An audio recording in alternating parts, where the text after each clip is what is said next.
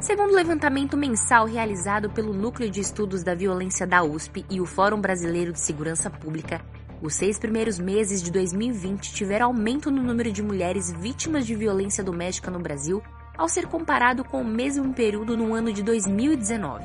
De acordo com o levantamento do Monitor da Violência, as principais vítimas de feminicídio são mulheres negras. Nos primeiros seis meses de 2020, 1.890 mulheres foram mortas de forma violenta, boa parte em plena pandemia do novo coronavírus. Segundo o levantamento, 631 desses crimes foram de ódio motivados pela condição de gênero, ou seja, o feminicídio.